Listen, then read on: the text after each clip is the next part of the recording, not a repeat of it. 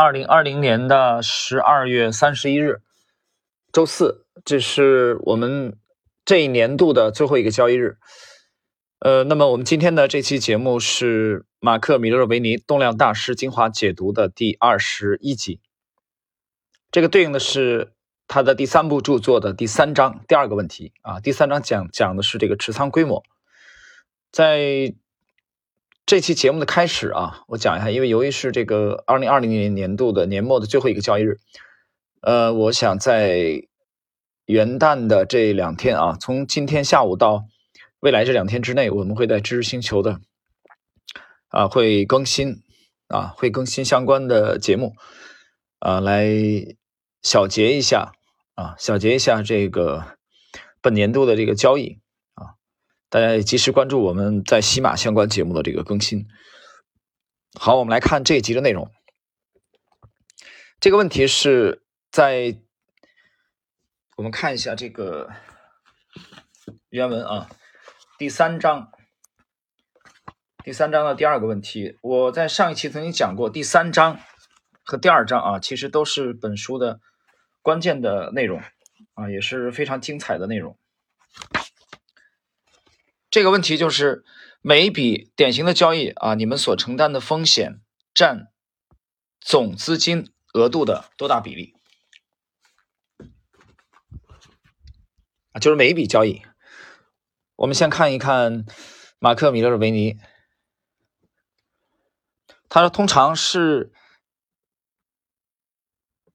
在我总股本的啊百分之一点二五和百分之。二点五之间啊，这这个比例是这个比例是比较小的啊，百分之一点二五和百分之二点五之间。比如，如果我有百分之二十五的头寸啊，并在百分之五的时候止损，那么我总股本的百分之一点二五将面临风险。戴维任，最多的时候，我每次交易的风险是我总股本的百分之一。我举个例子啊，比如说他投入一千万美元，那么他只承担十万美元以下的风险，这就叫百分之一。对吧？一百万那就承担一万美元的风险。我将股票分为十个头寸，或者初始购买权重头寸为百分之十。如果我每只股票遭受最大损失为百分之八，这实际上相当于不到百分之一的损失。在大多数情况下，我会把损失降到百分之八之下。这一节啊，就这个问题，我们今天的这一集的内容其实讲的已经是这个资金管理的问题了啊，仓位就持仓规模嘛啊，这第第三章。讲讲这个问题，那么因为我们知道它这个当中有试错的嘛，他们既然是择时的做突破的啊，它不可能每一笔都对啊，每一笔都对，你还用止损吗？不用止损。好，那你既然是牵扯到止损，那你必然这个交易者啊来提这个问题啊，这是很现实的，怎么去控制这个这个总的风险啊？这是第二位，我们看第三位单三个。我把止损限制的很紧，所以我可能会冒一笔交易的百分之二到三的风险啊，就他一笔交易大概承担百分之三以内的风险。当然，除非在坏消息上有巨大的差距，这在我的职业生涯中已经发生过无数次了。这样我可能会在每个仓位甚至一夜之间损失百分之十到百分之十五。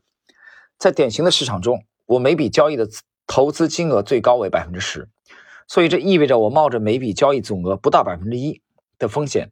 在极少数情况下，如果一只股票在突破的时候获得了巨大的收益和惊人的成交量，那么我可能会将我的头寸规模扩大到百分之二十五。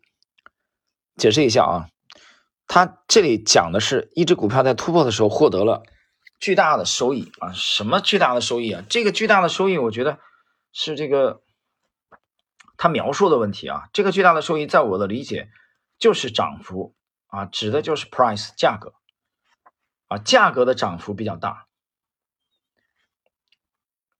所以巨大的收益啊，指的就是这个意思啊。你可以把它理解为就是涨幅比较大，价格涨幅比较大，同时呢，伴随着惊人的成交量。最后一位，马克里切尔是，我的每笔交易的风险在过去几年里平均来说是下降了，但这个平均来说，初始仓位的风险是五十个基点，然后我将从那里开始扩大规模。解释一下，他的意思是从五十个基点开始，然后呢，逐渐扩大规模啊。这个逐渐扩大是什么规模？扩大的是是它的持仓的规模，在它的这个盈利呃没有下降的情况下，所以这是一个啊进入本书以后这个非常直观的，应该是第一个提问这个持仓的嗯管理啊资金管理和风险的啊这个问题。呃，老实讲，这个东西比较这个因人而异，其实啊比较个性化的。但是，一般来说，单一的一只股票择对择时的交易员来说啊，单一的一只股票，极端的止损不超过百分之十，一般来说百分之七到百分之十，那最大的时候不能超过百分之二十五啊。这个你能忍受百分之二十五的，这基本上已经不太属于择时的人了。所以啊，百分之七到百分之十比较多见。那么威廉奥尼尔的倾向于是这个七八个点啊，百分之七或者百分之八，这样的话呢？你是单笔嘛？啊，单笔一只股票嘛？你不可能所有的这个总金额啊，总头寸全部都压一只股票。那这样的话，你就比如说分十只股票的话，你的总的损失不太会超过你总额的百分之十。比如说你投一百万啊，举个例子啊，一百万十只股票啊，一个股票十万。我们假设啊，实际情况不可能这么少啊，你一百万还买十个股票，这是开玩笑呢。我们就这样举例子，容易理解。你投十个股票，每个股票都亏百都亏百分之十止损，那么你亏多少呢？很简单啊，你亏一百万的百分之十，亏总金额的百分之十，那就你亏十万。啊，如果你把止损点亏制控制在这个七八个点以内，那你的总的损失可能也就是总仓位一百万的啊百分之七或者百分之八啊。所以对择时的人 做突破的人而言。啊，立足于中短的而言，他必须得有这个保护，这个没办法，这个和你做长线不一样了，啊，所以大家记住，这个这个是有区别的啊。有很多做价投的人，他不止损的，不止损。那我们今年也有这种，我们今年的这个上半年、下半年，我们都有这种做法，就不止损。当我对一笔交易的这个非常非常有把握的情况下，但是说是非常有把握，你在持有或者介入以后，你你也不能保证账面没有浮亏，不可能的。但有的时候啊，我们会采用这样的，就是不止损。所以，那么我觉得严格的说，我们也是一种修正主义的风格，就是我们以趋势为主啊，以自下而上为主。但是，我们也在这个风格里面，其实也有价投的东西啊。这个价投并不是一定是左侧交易啊。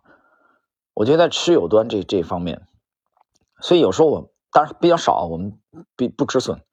也有这样的，但是其实我看了一下最近几年来的我们不止损的这个比例在增加啊，从百分比这个趋势来说是在增加的。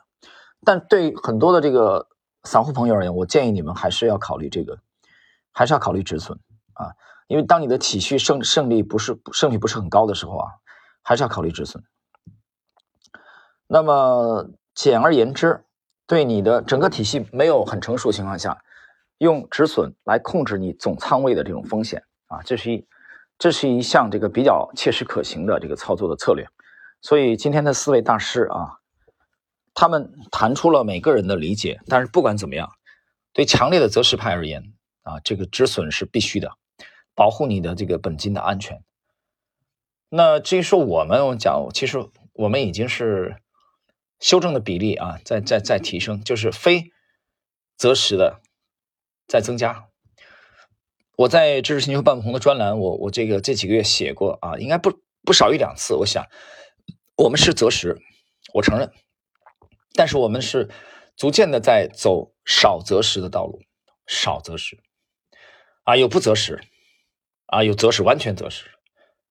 我们是把择时的频率大幅度降下来，这和我在去年初啊，去年曾经写，我们也这样反省，但我们今年没做到。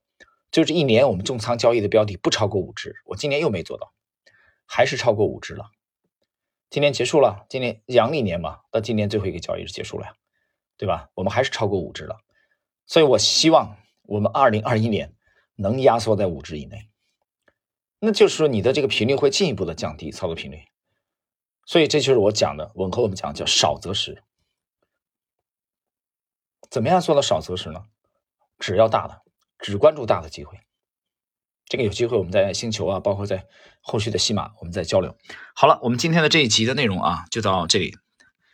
这一集我刚才上来讲是马克·米勒维尼动量大师啊精华解读第二十一集，对应的是本书第三章持仓规模的第二个问题。好了，我们今天呢这一期节目就到这里。